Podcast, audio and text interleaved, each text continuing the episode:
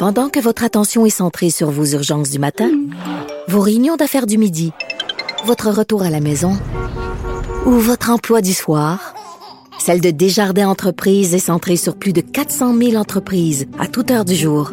Grâce à notre connaissance des secteurs d'activité et à notre accompagnement spécialisé, nous aidons les entrepreneurs à relever chaque défi pour qu'ils puissent rester centrés sur ce qui compte, le développement de leur entreprise.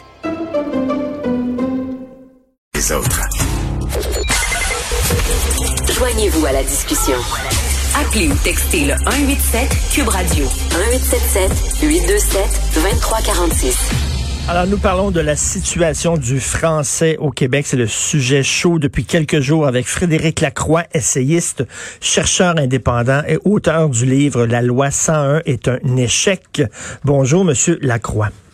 Oui, bonjour. Alors, le nerf de la guerre, c'est vraiment le, milieu du travail. Comment ça se fait, euh, Guillaume, je reviens là-dessus, le Guillaume Saint-Pierre, qui est le, chef parlementaire du bureau euh, du Journal de Montréal à Ottawa, habite Ottawa, et il dit c'est impossible de travailler lorsqu'on est un unilingue francophone à Ottawa. Il faut maîtriser l'anglais. Alors, comment ça se fait, Monsieur Lacroix, que c'est plus difficile pour un unilingue francophone de trouver du travail à Montréal que pour un unilingue anglophone?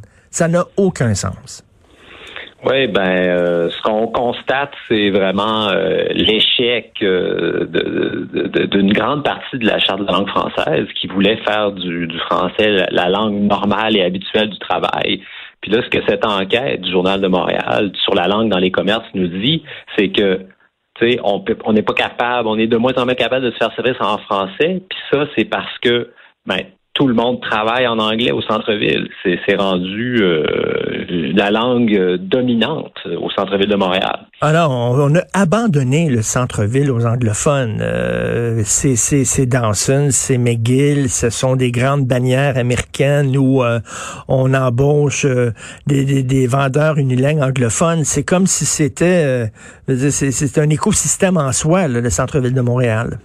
Ben c'est ça, le centre-ville est rendu a muté comme une espèce d'extension extraterritoriale de Toronto. Là, euh, c'est, ça que c'est en train de devenir. Puis, euh, on, se, on se surprend de pas être capable d'être servi en français, mais ce que ça nous dit, c'est que dans dans le fond, euh, combien de francophones restent-ils au, au centre-ville de Montréal? Combien de francophones travaillent là maintenant? Moi, j'ai l'impression que ce que l'enquête nous dit, c'est que il y en a plus ben ben puis c'est pour ça que l'accueil se fait en anglais.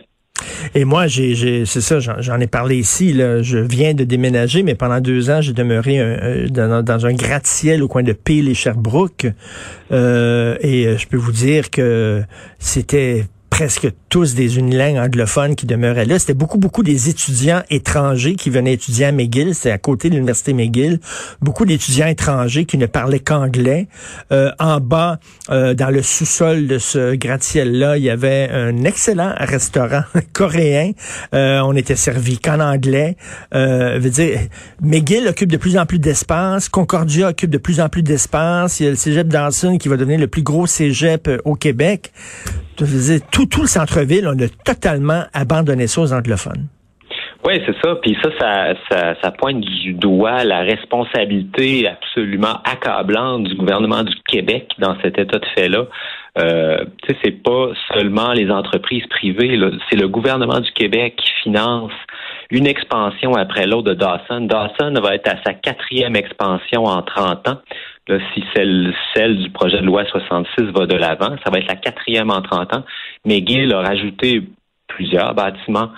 Euh, puis Concordia, ben Concordia a dépassé l'UCAM en termes d'effectifs. Donc, euh, tout ça, c'est les fonds publics qui permettent ça. Donc, c'est nous comme euh, comme contribuables qui finançons notre notre assimilation. Et, c'est nous aussi comme consommateurs parce que si si les, les propriétaires de commerce n'hésitent pas une seconde à embaucher des unilingues anglophones pour travailler avec le public, c'est qu'ils savent qu'on ne se plaindra pas parce que si les gens se plaindraient, ils changeraient leurs attitudes et ils embaucheraient des gens au moins bilingues. Mais là, ils le font pas parce qu'ils savent fort bien que le québécois, c'est une bonne pâte et qu'il va se mettre à parler anglais. Oui, il y a tout à fait, il y a cet effet-là, c'est sûr. Euh, le Québécois pli, puis euh, l'OQLF l'a déjà mentionné dans, dans, dans, une enquête, les gens passent à l'anglais. Mais moi, ce que ce que l'enquête me, semble dire, c'est que la proportion de francophones aussi qui, qui, qui fait affaire au centre-ville semble être vraiment en recul important. Parce qu'il y, y, a toujours des gens qui vont demander de se faire servir en français, mais là, on dirait qu'il y en a vraiment presque plus. Fait que la petite proportion qu'il y avait il y a 20 ans a, a disparu. Puis c'est moi je crois que c'est probablement le fait que ben c'est des anglophones, c'est des gens qui travaillent en anglais à McGill, à Concordia, à Dawson, etc., euh, qui vont se faire servir dans, dans les commerces. Fait que ben, écoutez, euh, seulement seulement un petit exemple. Moi, j'adore le cinéma, je suis un grand cinéphile. Impossible de voir un film en français au centre-ville de Montréal. Là, oui, il y a la salle, il la petite salle du, musée des Beaux-Arts, le cinéma du musée, mais sinon vous avez euh, vous avez euh, le, sur Atwater et Sainte-Catherine, vous avez un complexe cinématographique là-bas et vous avez aussi un complexe sur euh, Mansfield et, euh, Sainte-Catherine, le, le, cinéma Scotia, mais impossible, il n'y a aucune salle francophone dans le centre-ville de Montréal. Ça en dit long, ça.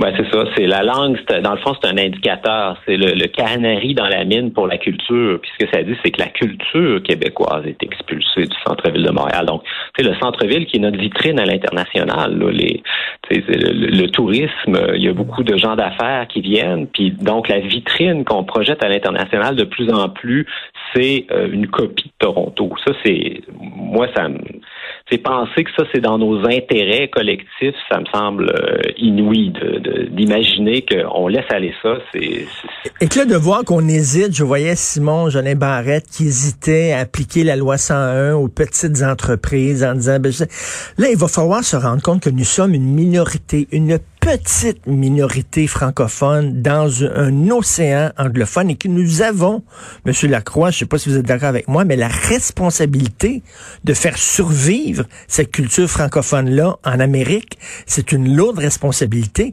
Et pour, pour le faire, il faut arrêter de se comporter comme une province comme les autres. On n'est pas une province comme les autres, on est une minorité assiégée et il faut adopter des lois qui soient dures. Oui, comme disait euh, Fernand Dumont, euh, quand on a adopté la, loi 101 originalement, on a tapé du poing sur la table. Puis là, je pense qu'on est rendu là, là. Il faut taper du poing sur la table, puis il faut se fâcher pour de vrai. Puis moi, je pointerais du doigt la responsabilité, non pas seulement de Simon Jolin Barrette, mais de M. Legault lui-même, qui est le premier ministre. Lui, il faut que M. Legault se fâche. Euh, M. Legault a écrit récemment sur Facebook que René Lévesque était le politicien qui l'avait le plus inspiré. Puis René hmm. Lévesque a déjà dit que le centre-ville de Montréal fallait y veiller comme à la prunelle de nos yeux parce que c'était notre vitrine à l'international. Donc, on pouvait lâcher un peu de l'Est, mettons, sur la langue d'affichage dans le West Island. Ça, c'était pas si grave, mais il fallait pas lâcher rien au centre-ville de Montréal. Là, ce qu'on ce qu'on constate, c'est qu'on n'a pas juste lâché du lest, on a tout échappé. Mais complètement. Et il y, a des ghettos aussi euh, ethno-culturels. On se le cachera pas là où euh, les gens là, euh, on leur montrerait des photos de de, de Guillaume Lepage et de Charles Lafortune et de Véronique Cloutier. Ils ont aucune idée c'est qui là. Ils viennent ici, s'installent au Québec comme si c'était un hôtel. Essayez de vous faire servir en français dans le quartier chinois. Bonne chance. Ben c'est ça, mais ce qu'il faut faire, c'est revisiter la question du financement des institutions anglophones. Ça, ça me semble être une question vraiment impérative. Euh, il faut, ben, premièrement, abandonner cette idée de faire une autre expansion à Dawson.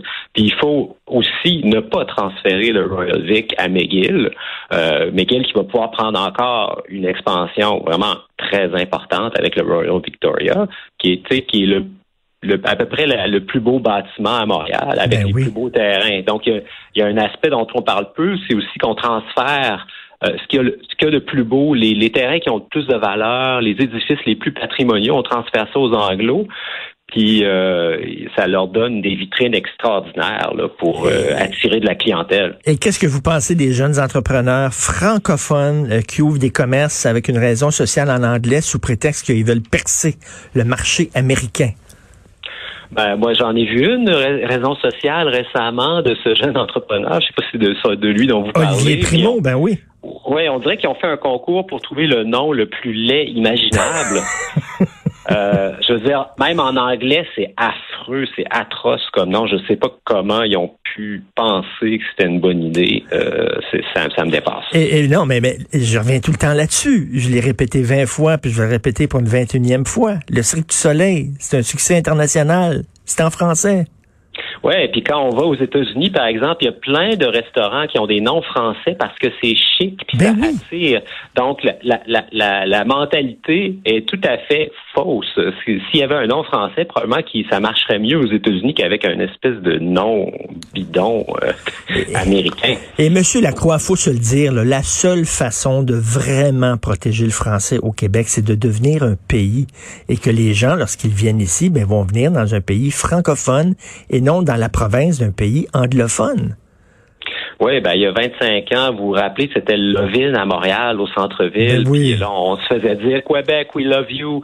Puis maintenant, ce qu'on apprend avec l'enquête du journal, c'est que si on dit bonjour, ben il y a des vendeurs qui se font crier dessus. Fait qu'on est en train de devenir étranger chez nous. Fait que je pense qu'il faut il faut vraiment euh, réagir. Mais le, problème, c'est que chez, toute une génération euh, que j'appelle moi les petits lapins, et, euh, pour eux autres, être, être fiers de ce qu'on est et se faire respecter, c'est se fermer à l'autre. Donc, ils, ils ont peur. il faudrait être ouvert jusqu'à temps qu'on fende en deux. Ouais, mais il y a le, le, fameux sondage qui dit que l'accueil français n'est pas important chez les jeunes. Donc 58% trouvent que c'est pas important. Quand on regarde selon la langue maternelle, c'est seulement 26% des francophones. mais c'est quand même le, le corps, c'est quand même le corps des jeunes francophones. Ça les dérange pas de se faire servir en, en, en anglais. C'est quand même le corps. Moi, je trouve ça trop. Oui, oui, tout à fait. Il faudrait euh, vraiment sensibiliser euh, les jeunes à cette question. Euh, puis je, peux vous garantir qu'à l'école, ce n'est pas fait. on n'en parle pas là. On parle pas de la charte ou très peu. Puis on pas, pas, vraiment ces questions. Non, puis non, non, puis c'est vu comme une loi, la loi 101, comme une, voie, une, loi qui est discriminatoire envers les immigrants. C'est comme ça que c'est dépeint maintenant et que le, le français n'est pas la langue de la minorité, c'est la langue de la majorité qui, qui oppresse les minorités. C'est rendu complètement fou. Euh, merci. donc, je conseille aux gens de lire euh, quel titre La loi 101 est un échec. C'est clair, ça. Frédéric Lacroix, essayiste. Merci beaucoup, Monsieur Lacroix. Merci. Au revoir. Bonjour.